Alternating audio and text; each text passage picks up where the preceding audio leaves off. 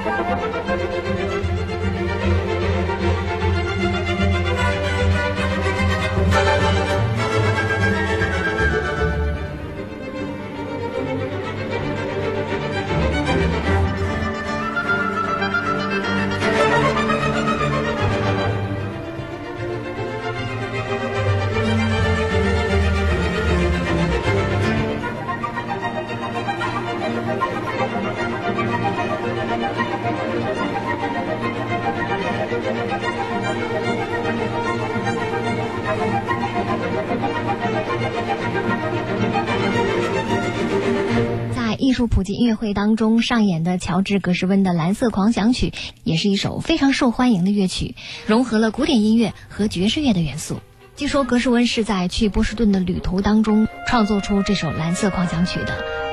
他曾经这样说：“那是在火车上，可以听到铿锵的节奏和隆隆的撞击声。我经常在噪音的深处听见音乐，就在那里，我忽然从头到尾构建出了这样的音乐。”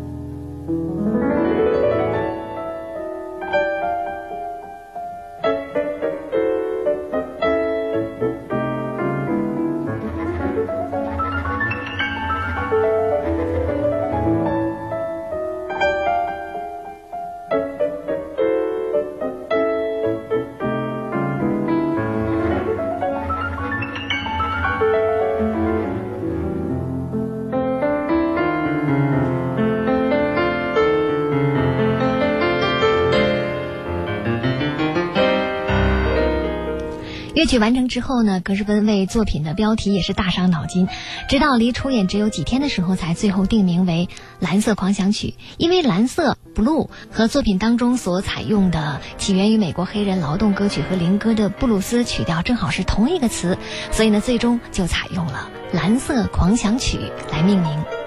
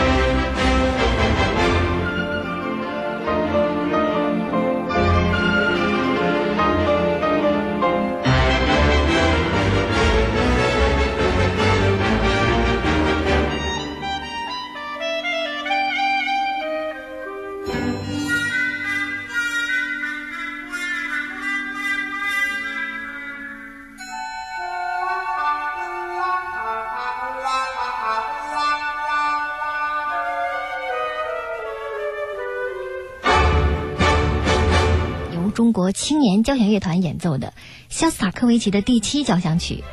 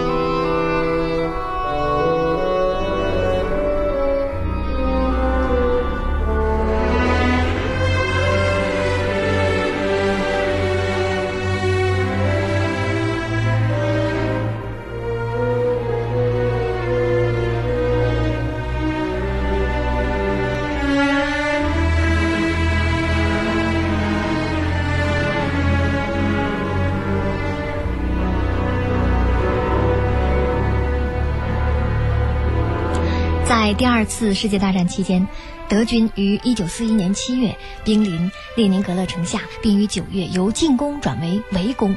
到了第二年的7月，条件更加恶劣，有很多人死于饥饿。在极端困苦、非常艰辛、危险的时刻，肖斯塔科维奇为了表现军民的浴血奋战，歌颂人民顽强斗争的必胜精神，在枪炮呼啸声中创作出了这首第七交响曲。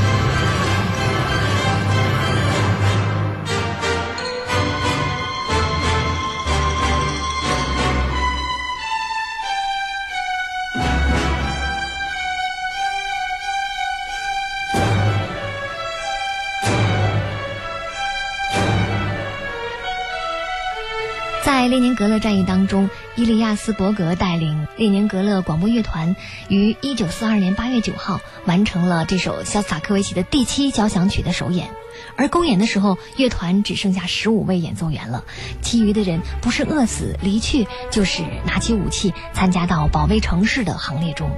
街道上贴出布告，让城市里所有的音乐家立刻赶到广播电台去报道。他们用尽一切办法帮助那些还剩一口气的音乐家来到电台。一位当时的组织者回忆说：“我们把他们从昏暗的公寓当中找出来，他们受的是那么可怕。但当他们得知要演奏像萨科维奇的第七交响曲时，立刻恢复了生机。”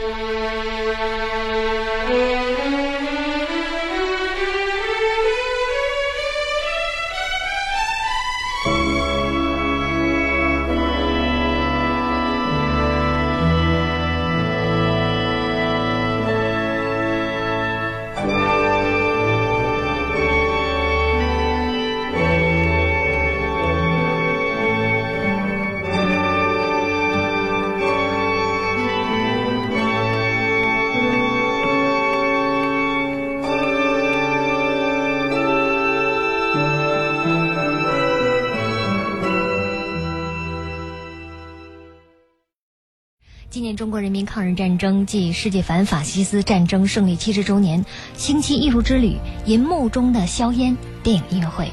此刻，在音乐厅的上空正在回响的都是令人难忘的电影音乐，有《拯救大兵瑞恩》《卡秋莎》《瓦尔特保卫萨拉热窝》《辛德勒名单》《珍珠港》《美国队长》《搏击上校进行曲》《游击队之歌》《神圣的战争》《海狼》《毛主席的话儿记心上》，绝对是首首经典。首先为您送上的是电影《珍珠港》当中的战争。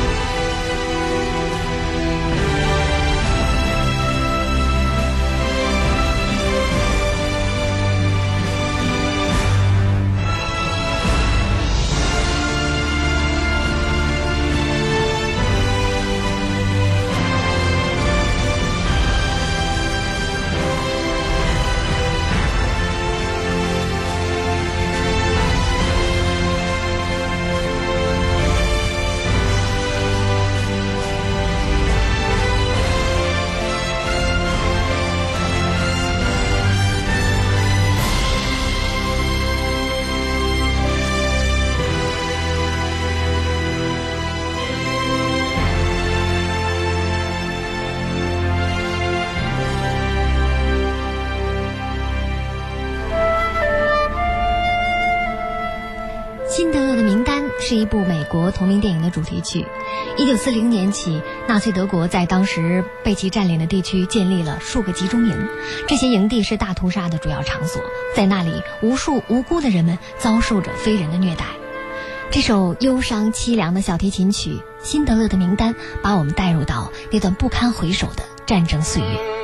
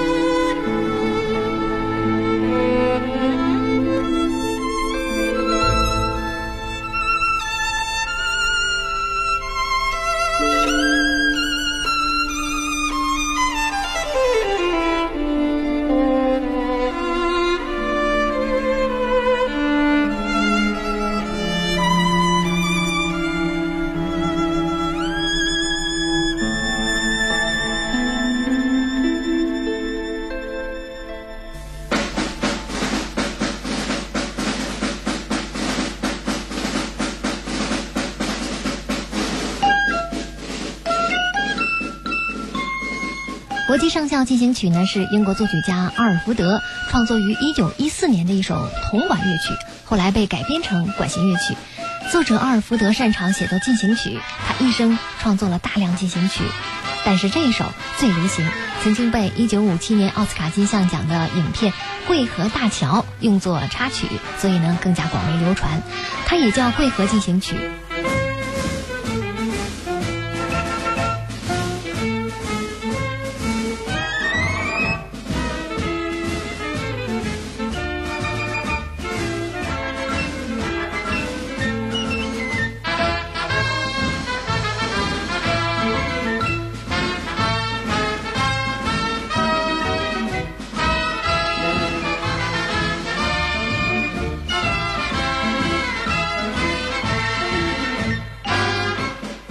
电影《桂河大桥》采用口哨来吹奏主旋律，因此在以后演出这首《搏击上校进行曲》的时候，大都在管弦乐的基础上再加上口哨的声音。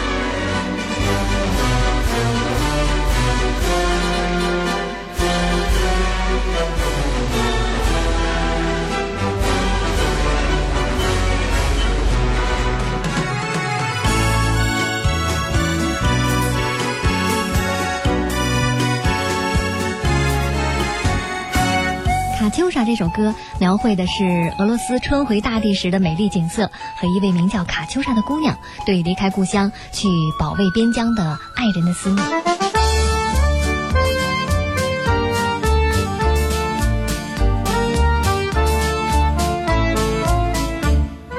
正当梨花开遍了天涯，河上飘着柔漫的轻纱，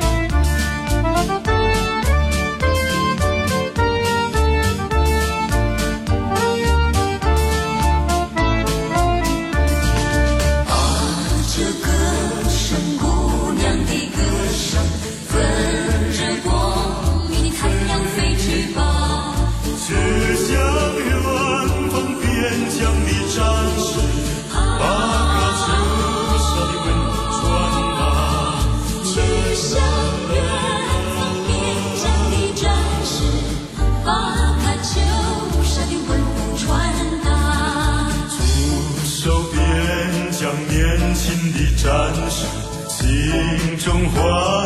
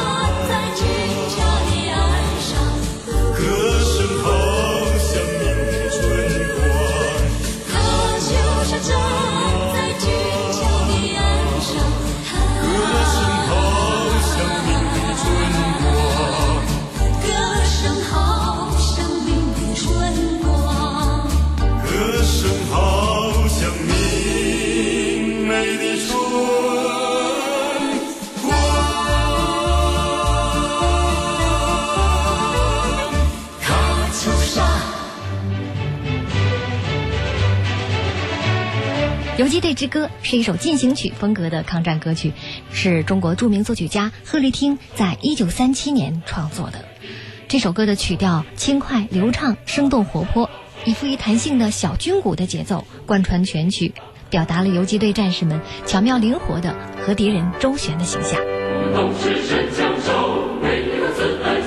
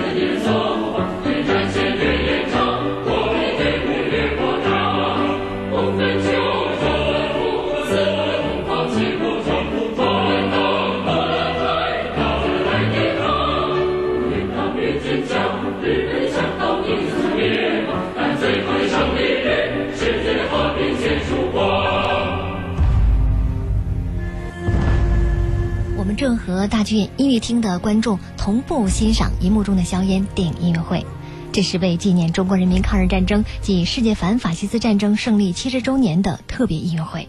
接下来我们欣赏的是电影《珍珠港》当中的一段经典音乐。